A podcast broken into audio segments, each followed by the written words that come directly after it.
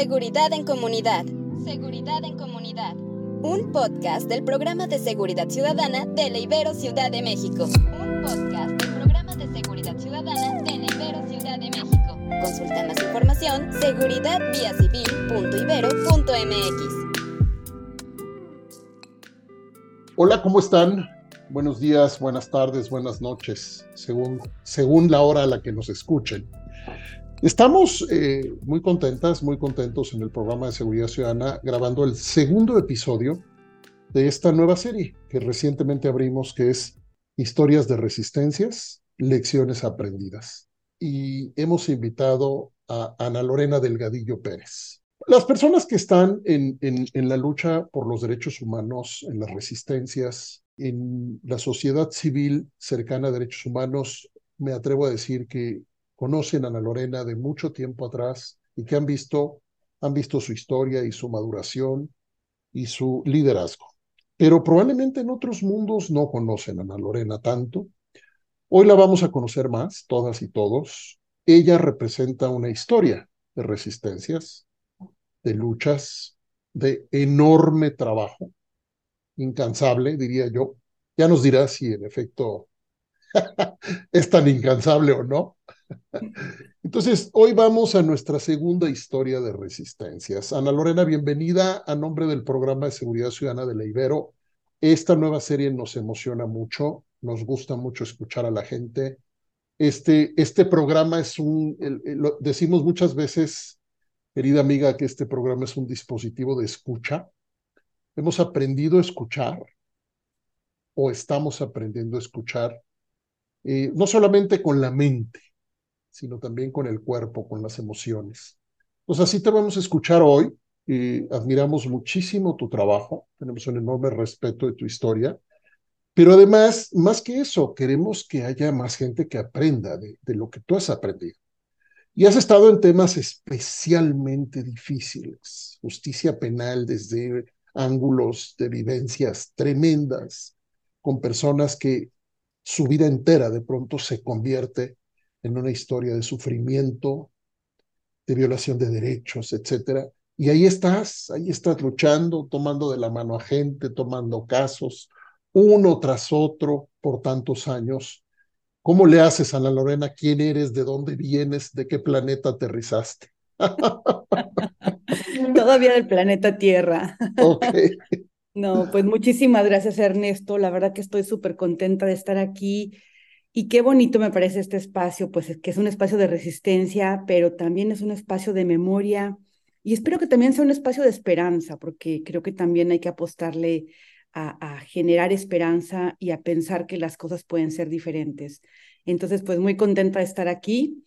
Eh, ¿Quién soy? Pues soy Ana Lorena Delgadillo Pérez, soy la novena hija de diez hermanos. No me digas. yo soy la número nueve, la, la, hija, la mujer más chica, tengo un hermano todavía más chico. Mm. Y bueno, vengo de un pueblo, la verdad, eh, pues es un pueblo muy pequeño, es un pueblo campesino y es un pueblo principalmente expulsor de personas migrantes, ¿no? Creo que también ahí es parte de lo que a mí me, me formó en lo que yo ahora soy, que soy una defensora de personas migrantes. Mi papá era, eh, pues es un padre, era un padre campesino, él trabajaba la tierra, vendía animales, él, él, venía a la Ciudad de México a vender animales, de eso subsistía. Y mi madre, pues por la necesidad económica que había en la familia, empezó eh, también a, a, con un negocio pequeño. Estábamos en un pueblo de San Luis Potosí que era límite con Aguascalientes, con León, entonces ella tomaba el bus y se iba con ahorritos poquitos a comprar una cosita, llegaba al pueblo y la vendía y así fue como mi mamá fue creando también un negocio pero vengo de padres, pues de mucha lucha, de padres que vivieron una situación económica bastante compleja. Eh, mi mamá estudió hasta tercero de primaria y mi papá hasta quinto de primaria.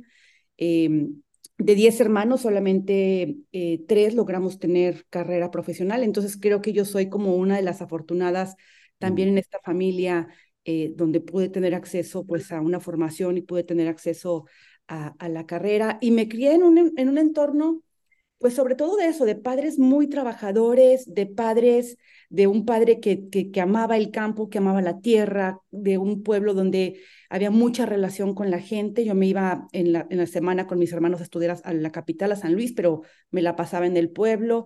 Entonces me crié con animales, me crié en la tierra, en, en, en el campo, con una vida muy sencilla, valorando lo que es la gente, valorando la sencillez y, con mucho eh, eh, tema pues de la solidaridad, de aprender a mirar al otro, aprender a construir con el otro y, sobre todo pues valorando cosas esenciales de la vida. Creo que eso es un poco lo que define la primera parte de mi vida y bueno, con unos hermanos maravillosos. Oye, es increíble que tú y yo, pues cuántas veces hemos estado juntas, juntos, N. Es la primera vez que yo escucho esto, tu, origen. Eh, no tenía idea, no tenía idea yo te imagino, porque así te he visto, pues completamente urbana. no, para nada. Completamente, sí.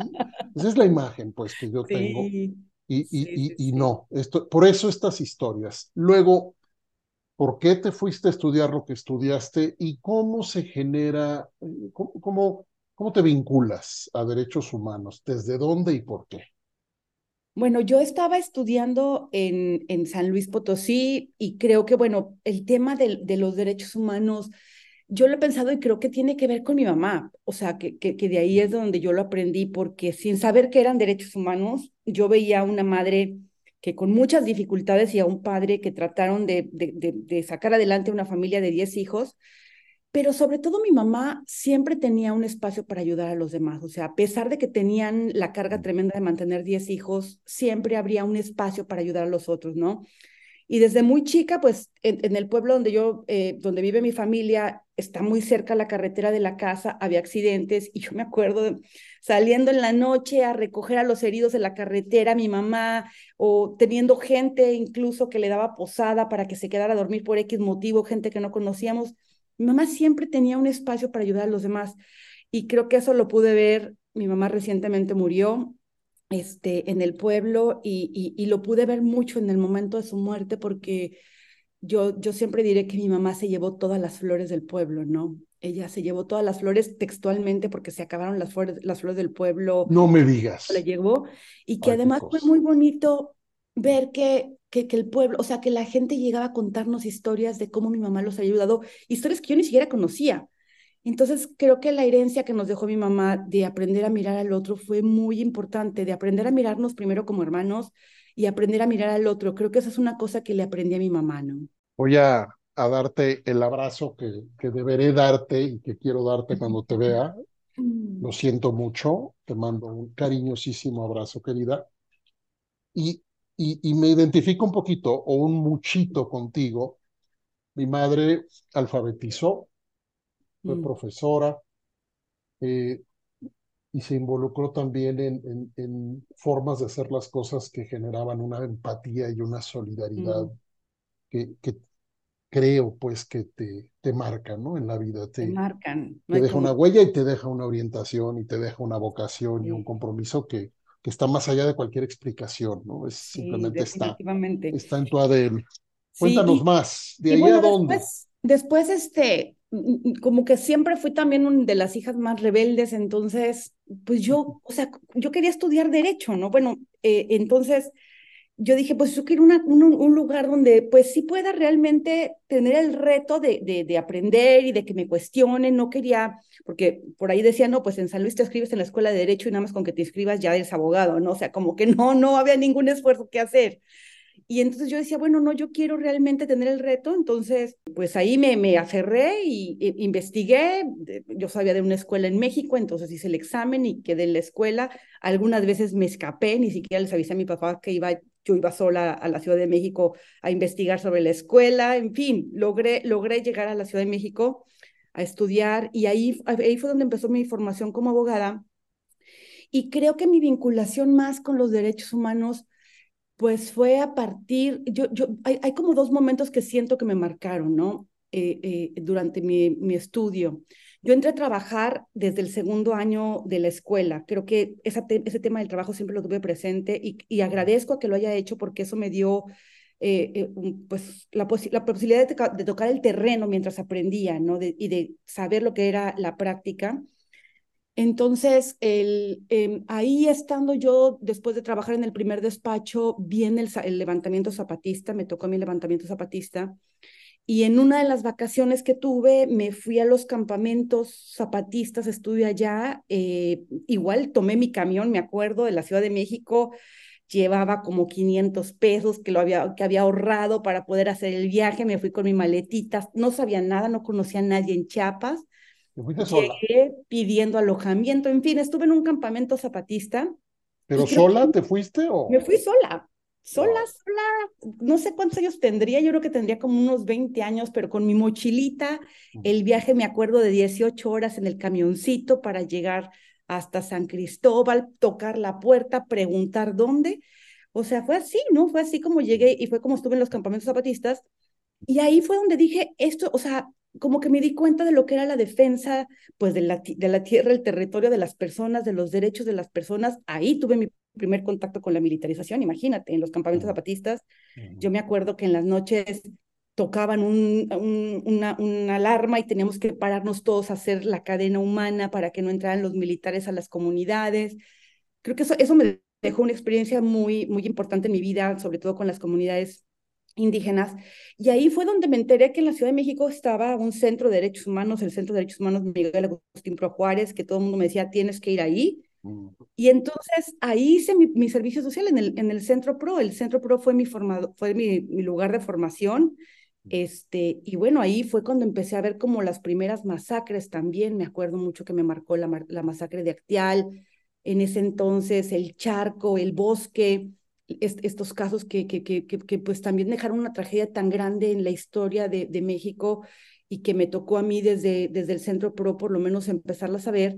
Y creo que ahí quedó eh, eso sembrado, ¿no? Después seguir trabajando en algunos despachos porque eh, me decía mucho, alguien que me, que me orientó, creo que de buena manera, me decía, si tú quieres defender derechos humanos, tienes que tratar de ser la mejor abogada, no ser una abogada eh, mediocre no ser una abogada que se queda a la mitad, y para eso te tienes que formar.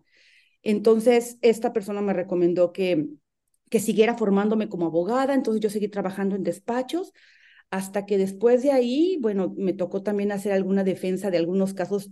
¿Te acuerdas esta figura del abogado, de la persona de confianza?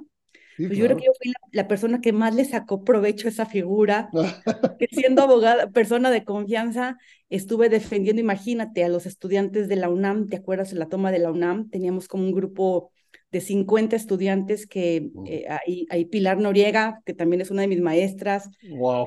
a, ver, explica, a la gente que no tiene por qué saber qué es eso de persona de confianza, vamos a explicarle un poquito. ¿Qué es eso? Claro, bueno, pues es que antes estaba esta figura de, de que eh, si no eres abogado te podían nombrar como persona de confianza, que es una persona que no es abogada, que se está preparando, puede ser, y que es una persona a la que tú nombras para que te apoye, como, como acompañarte en, en, en, en para checar el expediente, te, te, puede acompañar en algunos lugares en, en diligencias ante el Ministerio Público. Esa figura se quitó porque lo que se dijo es que las personas requerían a alguien que ya estuviera titulado y que muchas veces se abusaba de esta figura de persona de confianza, pero a mí me tocó esa figura que creo que le saqué jugo como, o sea, más que si fuera abogada, ¿no? O sea, exploté la figura de la persona de confianza en, muchas de las situaciones y ahí empecé, te digo, en, en casos de la defensa de la toma de la UNAM, que sería por ahí del año de 1999, defendimos un grupo como de 50 estudiantes. También me formé en las calles de la Ciudad de México, no me, no me acuerdo cómo fue que empecé a ser abogada de unos ambulantes de la Merced y que fueron mis mejores clientes porque tenían pleitos todos los días. Entonces estaba, estaba en las agencias del Ministerio Público, en las que son las más terribles para litigar. Me quedaba cuidando los casos toda la noche para que, o sea, yo pensaba que en la noche me iban a cambiar el expediente, entonces me tenías toda la noche en estas agencias oscuras de esas zonas. Déjame detenerte tantito porque es que lo cuentas como como cualquier cosa, como si hubieras decidido ir a comprar las tortillas, ¿no? Y en realidad estabas tomando decisiones desde muy, muy joven que te ponían en riesgo eh, de mil formas. Yo, yo, utilizo muchas veces con, con estudiantes hago una analogía entre las personas que apagan fuegos, las y los bomberos, y las personas en derechos humanos. Yo digo siempre que se parecen en algo. Eh, hablo de las personas que auténticamente están en la defensa de los derechos humanos, ¿no? No que han construido un relato para una posición política, sino que lo viven en la práctica diaria. Son personas que van al fuego, digamos, van al conflicto, van a la tensión, van al dolor, van al sufrimiento. Y los bomberos, las personas, las mujeres, los hombres que hacen eso, también van al peligro, pues. Tú estás hablando de qué edad, tomando decisiones en la merced. O sea, donde hay intereses económicos, en donde hay gente que, que jamás se acercaría, no importa la edad, la profesión, etcétera. Y tú estabas ¿Por qué ibas? O sea, ¿qué había en ti? Háblanos un poco más de esa convicción en donde supongo que simplemente lo hacías. Pues la verdad que ni siquiera me acuerdo cómo fue que llegué a conectarme con estos casos, pero sabes que, que ahora que lo dices, creo que para mí lo más importante era la conexión con la gente.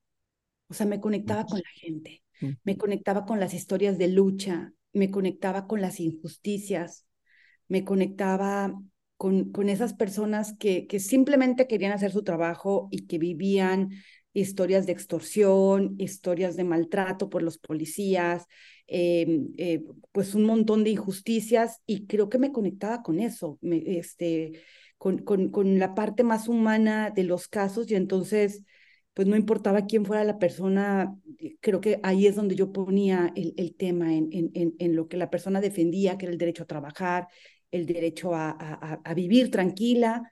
Y así es como me fui conectando con esto, ¿no? Y creo que también una cosa que tengo que decir es que creo que tuve eh, gente que me acompañó y me formó, ¿no? Una de esas personas definitivamente, pues Pilar Noriega en esos años fue una maestra para mí y una amiga muy querida, este, una gran defensora además, que yo creo que cada que yo tenía alguna duda o alguna cosa, ella siempre estaba ahí como para guiarme y creo que eso también me daba como la seguridad de ir a donde tuviera que ir, o sea, sin miedo, ¿no? Y en, esas, en, esos, en, ese, en, esas, en, esos años realmente no sentía el miedo. Tal vez si me dice ahora lo pensaría dos veces, ¿no? No lo sé. Pero, pero en esa, a esa edad no, uno no siente el miedo, ¿no? Yo me acuerdo que en uno de los casos, no sé, terminamos Además, yo jalaba a una amiga que, no sé, terminamos tardísimo en una de las agencias del Ministerio Público, era el viernes, eran como las dos de la mañana, y yo le dije, vámonos al mamarrumbas. vámonos a bailar, ¿no? O sea, vámonos a bailar, terminamos. Todavía te quedaba, te quedaba fuercita para. Sí, todavía, quedaba, todavía quedaban ganas de ir a bailar salsa. Pues qué bueno, qué bueno. Supongo que eso te, también te equilibraba un poquito, ¿no? Sí, sí, sí. Bueno, entonces tuviste influencias cercanas con un aprendizaje de personas que te dijeron probablemente muchos cómo, ¿no? Cómo hacer las cosas. Y luego empiezas a construir una historia propia eh, con esas luchas. Eh, cuéntanos un poquito cómo te vas enfocando en ciertas temáticas y cierto tipo de violaciones a derechos que entiendo yo te han especializado mucho al paso del tiempo ¿Cómo fue que la ruta se fue construyendo? Sí, yo creo que después de andar yo ahí pues litigando eh, algunos casos de manera independiente, después de lo de los estudiantes de la UNAM y eso, hubo un cambio en la Comisión eh, de la Ciudad de México, Derechos Humanos de la Ciudad de México, cuando llegó Emilio Álvarez y Casa, y ahí em, se dio desafortunadamente el caso de Digna Ochoa, ¿no? Este, entonces, yo había tenido alguna conexión con el PRO y alguna de la gente que había llegado con el equipo de Emilio me conocían y me buscaron para que yo fuera la persona encargada de investigar desde la comisión el caso de Digno Ochoa. Entonces ahí fue cuando llegué yo a la comisión de, de derechos humanos en ese entonces del DF, ¿no? A formar parte del equipo y eh, tuve ese caso y empecé a tener algunos casos especiales, digamos, dentro de la comisión me tocó uno de los primeros casos donde se propuso al gobierno de la Ciudad de México un acuerdo de reparación bastante integral, que era uno de los primeros casos con, con una reparación del daño realmente trabajada desde las familias, con las autoridades. Entonces ahí me empecé a formar y yo entonces ya escuchaba, ya se escuchaba desafortunadamente los casos de los feminicidios de Ciudad Juárez, los casos de las mujeres de Juárez. Y, y es una cosa que a mí siempre me había llamado la atención. Y entonces, cuando nombran a Guadalupe Morfín como comisionada en esta comisión de, de, gobernación para investigar los casos de mujeres en Ciudad Juárez y en Chihuahua, me voy con Guadalupe Morfín a formar parte de, su proyecto, eh, que Guadalupe pues también fue otra gran maestra, con ella aprendí muchísimo. Y ahí me empiezo a involucrar con casos de desaparición y con casos de feminicidio, y después de trabajar con Guadalupe Morfín, empiezo a trabajar con el equipo argentino de antropología forense, o sea, me contrata el equipo para formar parte de su equipo en, en los casos de feminicidios y desapariciones en Ciudad Juárez. Y después con el equipo también empiezo a trabajar casos de migrantes. Después estoy acá en la Ciudad de México también trabajando para el gobierno en la Fiscalía de la Ciudad de México. Estuve un rato como su procuradora de, encargada de la subprocuraduría de víctimas y después ya formando mi propio equipo, digamos, en la fundación para empezar la defensa de casos de, defensa de migrantes desaparecidos y ejecutados, ¿no? Que es hasta donde me encuentro ahorita. Vámonos un poquito para atrás. Bueno, primero, por supuesto, me hiciste recordar cuando tú y yo coincidimos allá, en Ciudad Juárez. ¿No es cierto? Yo creo que fue desde antes, ¿eh? Se me hace que desde, desde la comisión. No, que nos conocimos, sí. Sí, ¿verdad? Pero que, pero que nos tratamos. Sí, fue en Juárez. Fue Juárez. Sí, fue en Juárez. Fue en Juárez en el proyecto porque eh, hay que contarle a la gente que ah, por las gestiones de ustedes se logró hacer un proyecto de intervención en la Policía Municipal de Ciudad Juárez, sí. que terminó desafortunadamente sin un resultado productivo, constructivo, porque entregamos un reporte de recomendaciones de reforma enorme, de muchísimas recomendaciones, habiendo encontrado problemas muy delicados, muy graves adentro de esa institución, y eh, tuvimos un rechazo, recuerdo claramente, un rechazo importante del mando policial cuando vio las recomendaciones, que eran decenas y decenas de recomendaciones para reconstruir eh, la policía municipal de aquellos años. Ahora, un poquito para atrás, Ana Lorena, dijiste reparaciones integrales. Danos un poquito de elementos de qué significa eso. Compáralo con la versión más, digamos, precaria de cómo entendemos una reparación y esa otra versión más compleja, sofisticada y más cercana a una visión auténtica de derechos humanos de reparación, porque eso creo que nos puede permitir conocerte un poco más de qué era lo que tú dejabas en un lugar en donde trabajabas y llevabas casos. Tú, tú, en tu mirada, un caso tenía que llegar a algo diferente en términos de reparaciones integrales. ¿Qué es eso? Bueno, te lo voy a contar a partir de la historia porque creo que es donde más cobra sentido, ¿no? Me toca a mí un caso, es este caso de una chica que, que eh, por falta de medidas adecuadas en una alberca pública termina cuadriparésica, ¿no? Y el caso llega en queja a la, a la Comisión de la Ciudad de México. Y, bueno, para mí ahí obviamente que había un tema central que es eh, qué va a hacer esta chica con su vida, o sea, qué, qué, qué es lo que sigue para ella cuando tiene una condición eh, de, de, cuadriparésica y además cuando eh, viene de una familia pues que no tiene tampoco todos los medios para que ella pueda salir adelante, ¿no? Y ahí creo que para mí una de las cosas claves fue entenderla, tratar de entenderla a ella y tratar de entender a su familia, e, en qué contexto vivían. O sea, me acuerdo que cuando los iba a visitar a la casa era hasta el tema de tenemos que subir tantos escalones para llegar al departamento donde vivimos, quién la carga, cómo la carga. O sea, como ir haciendo el camino de lo que implicaba el día a día de una persona que enfrenta esto, ¿no? Entonces, creo que una de las cosas que fue muy importante fue primero mirar escuchar, entender a la persona que está siendo afectada y no tratar de interpretar o de ponerle eh, cosas que no quiere, o sea, qué es lo que necesita a partir de lo que la misma persona quiere decir. Entonces creo que a, partir de esas necesidades y a partir de lo que la familia consideraba, se fue construyendo un proyecto de, de que no fue de recomendación, que también esta es otra cosa que fue bien valiosa, porque me parece que como lo tratamos fue como una conciliación, que aquí fue muy importante porque la conciliación también hablaba de que pudimos negociar desde el primer momento con el gobierno de, la, de, la, de la Ciudad de México el acuerdo para no tenerte que ir después a pelear todo lo que implica la reparación después de la recomendación. Entonces, el acuerdo que se firma es un acuerdo donde ya le deja ya todas las posibilidades. Y ahí fue, pues, cosas que tienen que ver, tenían que ver con el estudio, cosas que tenían que ver incluso con el departamento donde estaba viviendo. O sea, ella requería un departamento que estuviera en la planta baja, que tuviera los espacios para la silla de ruedas, que tuviera los espacios para que tuviera independencia para moverse. Entonces, creo que todo lo que se logró alrededor de, darle condiciones mínimas para que ella pudiera salir adelante, se construyeron de la mano y también se pudo trabajar de la mano con autoridades. Y ahí para mí fue muy importante esto porque creo que yo ahí entendí que cuando hay violaciones a derechos humanos, si la autoridad quiere, puede hacer bien las cosas y puede restituir un poco de dignidad a la vida de las personas que han sido afectadas.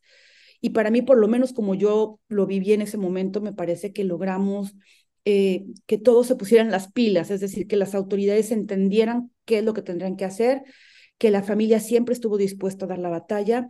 Y también yo al interior creo que de la comisión conté con toda la, la, libertad para poder crear este proyecto de manera conjunta. Entonces, eh, eh, yo creo que para mí eso es un aprendizaje tremendo de que somos mejor cuando construimos con el gobierno. O sea, si el gobierno lo permite y muestra voluntad, se pueden hacer las cosas. Y no se trata de una competencia, no se trata de quién se pone la estrella, se trata de cómo las, las condiciones para las personas afectadas pueden cambiar si todos ponemos un poco de nuestra parte. Somos mejor cuando construimos con el gobierno, wow. Yo creo que para mucha gente es hasta contraintuitivo que una persona, que una mujer defensora con tu historia lo reconozca así yo me identifico mucho con, con tu frase y, con esa lucha también de experiencias que de pronto sí confirman que tender la mano, acompañarse con eh, capacidades y competencias institucionales puede hacer las cosas infinitamente más productivas eh, en beneficio de la gente que ha tenido, eh, que ha sufrido la violación de sus derechos. Ahora, Regresamos al momento en el que te quedaste, dijiste, ya mencionaste a la fundación. y cuéntanos qué es la fundación, así brevemente, pero ¿por qué la fundación? Ya habías acumulado historia, experiencia, habías estado en gobierno, sociedad civil, etcétera, casos complicadísimos. ¿Cómo se construyó la fundación? ¿Por qué? ¿Cómo se llama primero? Bueno, el nombre es un nombre larguísimo, se llama Fundación para la Justicia y el Estado Democrático de Derecho. Eh, creo que el nombre fue así porque le puse como, cuando me tocó ir a registrarla, le puse como me, rechazaron como siete veces el nombre porque era un nombre que ya lo tenía alguien más, o sea, ya sabes cómo, es el trámite y dije, le voy a poner un nombre que no me pueden decir que lo tiene alguien porque yo no quería que el primer litigio fuera del nombre, ¿no? De la organización. Dije, imagínate, voy a meter el primer amparo para el nombre, yo lo que quiero es trabajar. Entonces, de ahí salió, creo que fue como la, la quinta o la sexta eh, eh, propuesta que hice a, Relaciones Exteriores, que, quien te aprueba todo esto, sí. para el nombre y quedó el nombre, pues quedó un nombre muy grande, este, pero bueno, a ver, ¿por qué la fundación? Fíjate que cuando a mí las personas me preguntan también que dónde aprendí derechos humanos, eh, eh, además de lo que tiene que ver con mi origen, con mi origen de, de mi madre, mi familia, yo creo que mi gran escuela de para, como defensora fue el equipo argentino de antropología forense en Ciudad Juárez. Y eso es increíble, ¿no? Que un equipo forense haya sido el que me haya dejado más marcada de lo que significa defender a los derechos humanos, ¿no? Porque, pues, ¿qué hacía una abogada trabajando con forenses, ¿no? y, yo creo que para mí esa fue una experiencia que me marcó muchísimo, no solamente en términos eh, del aprendizaje que pude tener, eh, pero también en términos humanos. O sea, yo hay, hay historias que, que, tengo en mi memoria que son historias increíbles, hay unas historias muy tristes, hay unas historias muy fuertes, pero una de las historias de las que me acuerdo es que una vez que iba con una de las integrantes eh, del equipo argentino, íbamos al laboratorio donde estaban todas las, las cajitas de los restos óseos de las, de, las mujeres que estaban sin identificar en el laboratorio en Ciudad Juárez. Llegamos y abrió la puerta esta, esta, esta antropóloga forense y dice, hola chicas, buenos días, ¿cómo están? Y pone música. Dice, ya les puse su música. Para mí eso fue como, yo, ¿cómo me acuerdo de esa escena?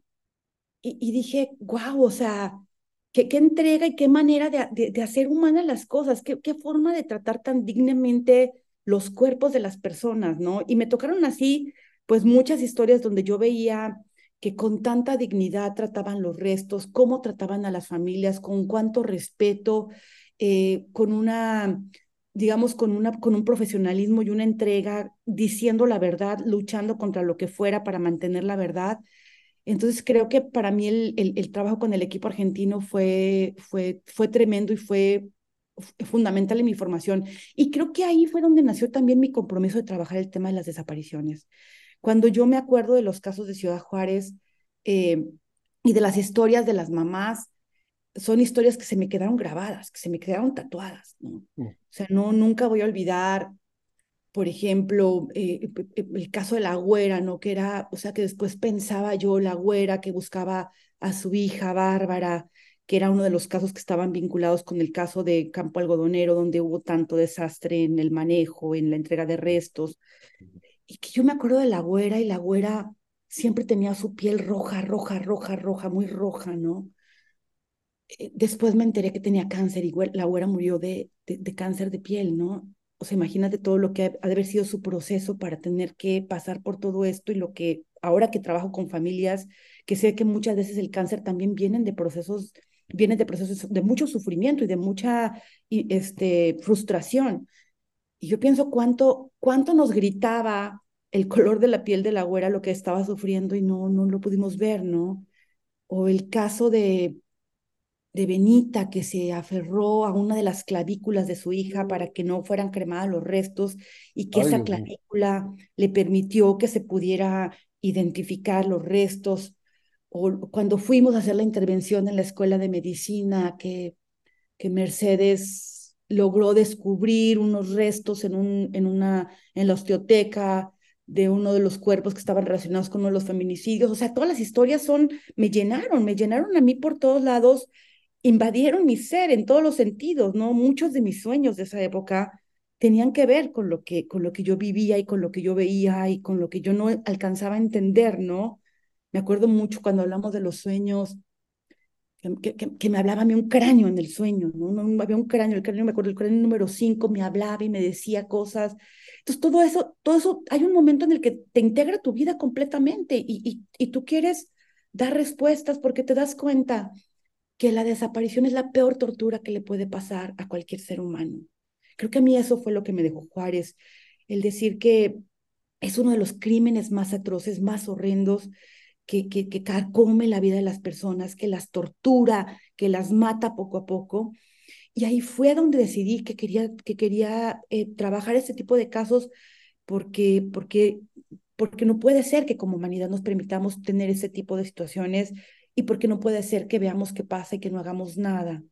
Entonces creo que a mí me definió mucho Juárez en lo que soy y, bueno, ahí en Juárez justamente fue cuando nos dimos cuenta que había restos sin identificar eh, en Estados Unidos de migrantes, ¿no? Porque en, cuando, cuando estábamos trabajando Juárez, pues nos tocó una época que, que, fue cuando empezaba toda la violencia, cuando se hablaba de, ¿te acuerdas? De que Juárez era este gran laboratorio Este, de, de, violencia, donde si no parábamos la violencia en Juárez iba a regar por todo el país, y, y vaya que fue cierto. Pero me tocó estar trabajando a mí ya en los últimos años cuando empezó ya también la violencia muy fuerte en Juárez, pero donde todavía no se escuchaba mucho de personas migrantes. Sin embargo, Mercedes Doretti, pues que es una genia y es una también de mis maestras y amigas más queridas, encuentra una publicación en una revista de antropología en este, sobre la morgue de Pima, Arizona, y nosotros seguíamos viendo dónde podíamos encontrar a las chicas, porque ya habíamos agotado el país, ya habíamos agotado muchos lugares para buscar las chicas que estábamos buscando y teníamos restos sin identificar. Entonces me acuerdo que agarramos el coche, así tal cual, de Juárez y nos fuimos hasta, hasta la morgue de Pima, Arizona, manejando con Mercedes y con el equipo. Ahí estaba también mi querida Alma Gómez de Chihuahua, que también es otra gran maestra y gran amiga y gran formadora. Y cuando llegamos allá, nos enteramos eso, pues que la morgue de Pima, Arizona tenía 700 restos sin identificar y que eran de personas migrantes. Mm. Y esta morgue haciendo un trabajo increíble, cuando les dijimos, ¿y por qué no los identifican? dijeron, bueno, por ahí el que trae la identificación o los que encontramos frescos los logramos identificar, pero pues los gobiernos no muestran una voluntad. O sea, hemos buscado a los gobiernos porque estos restos son de migrantes y los gobiernos no quieren.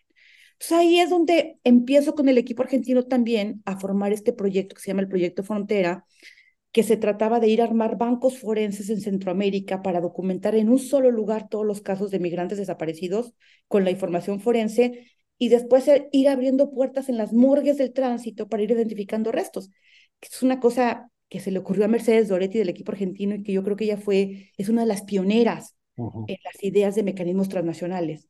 A partir de ahí, dejo de trabajar con el equipo argentino. Yo soy abogada, eh, yo quería seguirme desarrollando como abogada y, con las familias de Centroamérica lo que platicábamos es que no había vías para la justicia, no había vías para la búsqueda, que ya el equipo argentino estaba haciendo una cosa muy importante en identificación de restos, pero ellos también querían buscar los vivos. Y ellos también querían justicia, reparación y no repetición. Y es así como hacemos esta alianza, la fundación con comités de familias de Centroamérica para empezar a trabajar estos casos de desaparición y de ejecución de migrantes. Qué barbaridad. Bueno, los relatos son, son tremendos. Parte de estas historias de resistencias que estamos construyendo o recogiendo es que se miren estas otras dimensiones más profundas, más complejas, de lo que implica una vida de lucha a favor de los derechos humanos, en donde pues tus relatos no dejan lugar a duda, no dejan asomo alguno de dudas de qué implica acompañar a víctimas, qué implica acompañar a víctimas de desaparición. Y esto eh, suponemos, y lo estás diciendo de distintas formas, tiene una consecuencia transformativa también en quienes se comprometen con esas luchas, a veces para bien, a veces también con muchos daños, con riesgos, con temores. Y de alguna manera, pues, se vive con eso, a veces se logra transformar eso, trascender eso. Ahora a nosotros nos gustaría, yo la verdad te diría que para hacerle justicia a tu historia habría que hablar muchas horas. Si hablamos muchas horas, probablemente menos personas nos van a escuchar.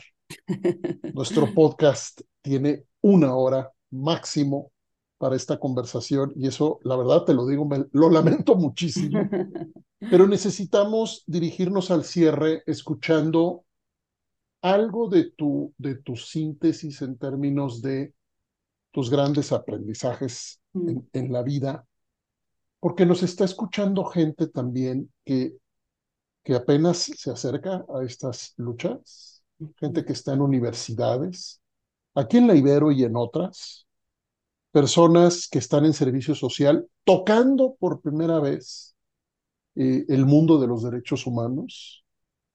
Personas muy jóvenes, muy brillantes, muy entusiastas que se acercan a este programa y a otros programas de incidencia porque quieren comprometerse con luchas. Y entonces, este programa les dice, pues escuchen a Ana Lorena, escúchenla, porque en parte probablemente les puede ayudar a hacer ese camino con más claridad de la que quizá ella misma tuvo en su momento, o quizá tuvimos muchas personas que hoy tenemos 50, 60 años de edad y en donde ni siquiera existía el término derechos humanos en la construcción política de este país hace muy poco tiempo. Entonces, regálanos una suerte de, a manera de conclusión, ¿qué, ¿qué le dirías a esa gente que quiere que quiere embarcarse en esa lucha que en nuestro concepto es interminable, Ana Lorena. Yo creo que para mí lo el primer aprendizaje es que tienen que hacer en la vida lo que les apasione, donde sientan la pasión, donde sientan que quieren estar, elegir eh, trabajar en lo que les llene de pasión, porque de esa manera el trabajo nunca es una carga. O sea, yo lo digo con 20 años defendiendo los derechos humanos, esto es lo que me gusta hacer, aquí está mi pasión y esto es lo que yo quiero seguir haciendo. Que si es un trabajo difícil, por supuesto que es un trabajo difícil, es un trabajo también con muchos riesgos, pero yo soy feliz con lo que hago y es lo que le da sentido a mi vida. Entonces creo que es muy importante que cuando van a elegir qué quieren hacer de su vida, realmente pongan en eso la pasión. Y la segunda cosa eh, que yo diría es déjense guiar. Yo de, de los grandes aprendizajes que yo tuve, y creo que lo tuve toda desde que empecé a trabajar el primer año, es que siempre tuve maestros que ahora son mis grandes amigos, que fueron los que me fueron guiando. Eh, cuando yo tenía una situación difícil, cuando yo necesitaba un consejo, mis maestros siempre estuvieron ahí y siempre me dieron los mejores consejos y los sigo teniendo. Uno no tiene por qué saberlo todo, ni debe saberlo todo. Lo que uno tiene que saber es dónde encontrar esos consejos que a uno lo hacen hacer mejor las cosas y que a uno lo hacen ser mejor persona. Yo creo que tener la humildad de reconocer que no tenemos por qué saber todo, eso nos ayuda otra de las cosas que a mí me parece que también es muy importante es que, em, para, sobre todo para las mujeres, tenemos muchos retos como mujeres y a mí me costó mucho, y lo digo de la manera más honesta, me costó mucho aprender a ser líder mujer. Porque el nivel de exigencia que yo tenía era un nivel impresionante.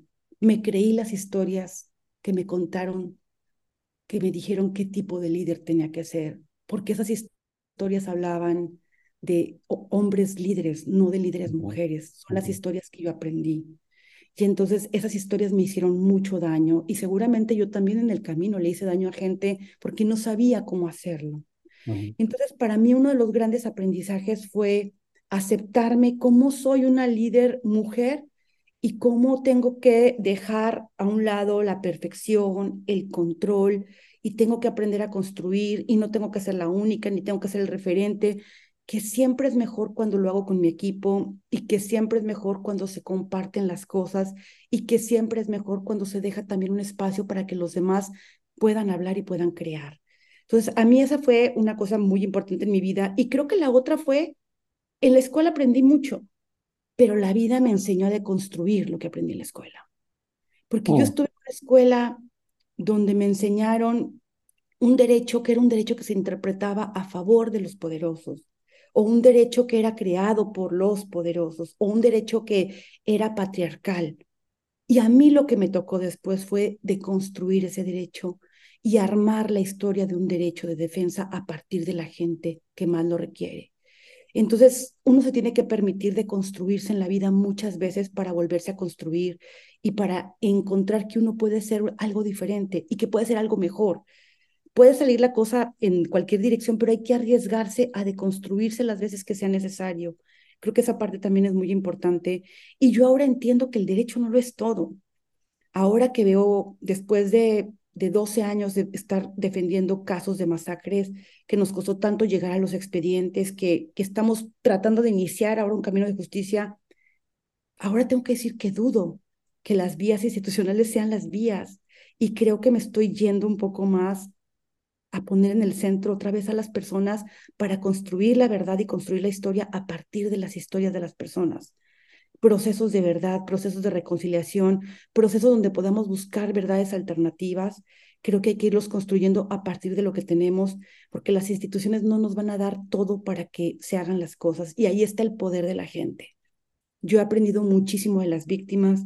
Las víctimas han sido también parte de mis maestras y dejarse tocar por la gente que ha sufrido las peores violaciones le dejan unas enseñanzas de vida impresionante. Entonces creo que esto es un poco lo que podría yo compartir y, yo pienso que si yo no hubiera tenido a esos maestros, a, mis viejos, como yo les digo, ¿no?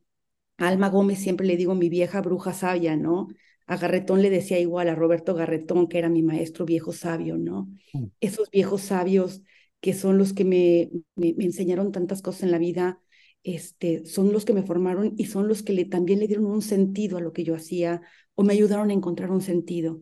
Entonces, que es muy importante que las nuevas generaciones busquen su propio camino, escuchen su corazón, escuchen su pasión, pero también se dejen de tocar por las historias de quienes ya han recorrido un camino. Bueno, pues ahora nosotros, nosotras, aprendemos de ti y lo hacemos con mucho amor, con mucho cariño, con mucha admiración. Yo espero realmente que, que te escuchen personas que, que están queriendo también ser tocadas por inspiración, por la inspiración de esos liderazgos. Yo siempre he entendido querida Ana Lorena, que el liderazgo tiene que ver con la inspiración. El liderazgo más que decir que hay que hacer, el liderazgo, como yo lo entiendo, de quien sea, es inspirar. Esto que tú dices ahorita, a mí personalmente, a mis escasos 55 años de vida, y Somos jóvenes todavía. Exacto, Me inspira, me inspira mucho y, y aquí están eh, Ana Guzmán, a quien otra vez agradecemos por haberse encargado de apoyar esta grabación, a Karime Aguilera, que nos acompaña también en el equipo del programa. Yo estoy seguro que ellas también se quedan conmovidas y como seguramente mucha gente que va a podernos escuchar eh, y compartir tus palabras con otras personas que en estos tiempos de tremendas, tremendas crisis, conflictos y violencias, nos hace falta voces como la tuya. Yo quisiera realmente que tu voz tocara a mucha, a mucha gente. Por lo pronto, se la voy a llevar a mis hijas. Ah, mis hijas están haciendo sus primeros momentos en la lucha y les he hablado de ti, les dije que íbamos a grabar hoy. y una de ellas, las dos están en antropología y una de ellas ya está profundizando en el tema de desapariciones. Mm. Yo como padre te digo que eso me, pues me, me lastima y al mismo tiempo me emociona y me conmueve y me estimula y todo lo que me hace responsable. No, pero, pero qué bonito. No, no, pero qué bonito porque también yo creo que e, es, es, importante que tomemos la responsabilidad de transformar este país. Este país no se va a transformar si cada uno no ponemos un granito de arena. Entonces, qué, qué bonito que ese, ese, esos granitos que tú has sembrado están empezando a crecer también con su propia libertad y con su propia independencia para hacer de este, de este México y de este mundo un mundo mejor. Ahora que estoy ahora en, en el grupo de Naciones Unidas para desaparición forzada, me he dado cuenta que las personas sufren lo mismo o prácticamente lo mismo en todos los lugares y que son las mismas personas, las más desafortunadas, las que las perseguidas, pero son también ellas la gran fuerza de las transformaciones. Entonces, ojalá que todos podamos tener la conciencia de que si queremos podemos también poner un granito para transformar esta realidad. Pues hemos grabado el segundo episodio de Historias de Resistencias y Lecciones Aprendidas. Creo que Ana Lorena nos deja con muchísimo para hacer ejercicios de introspección y también hacer ejercicios de, de comunicación, de diálogo y de escucha. Me llama mucho la atención la cantidad de veces que repetiste la palabra escucha y empezaste diciendo que hablaríamos de resistencia, de, esperanza y de memoria. Así que sí, sí nos dejas con, con más esperanza y sí nos animas. Gracias a todas y a todos que nos han escuchado en este segundo episodio. Y, y, las invitamos, los invitamos a todas las actividades del programa de seguridad ciudadana que intenta primero también escuchar, aprender, explorar otros paradigmas de la seguridad, seguridad con derechos humanos, seguridad, construcción de paz y justicia con derechos humanos. Gracias a todas y a todos. Gracias Ernesto y gracias Ana. Nos seguimos escuchando. Un abrazo. Gracias.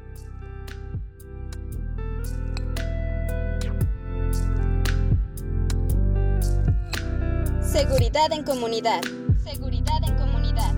Un podcast del programa de seguridad ciudadana de la Ibero Ciudad de México. Un podcast del programa de seguridad ciudadana de la Ibero Ciudad de México. Consulta más información seguridadviacivil.ibero.mx.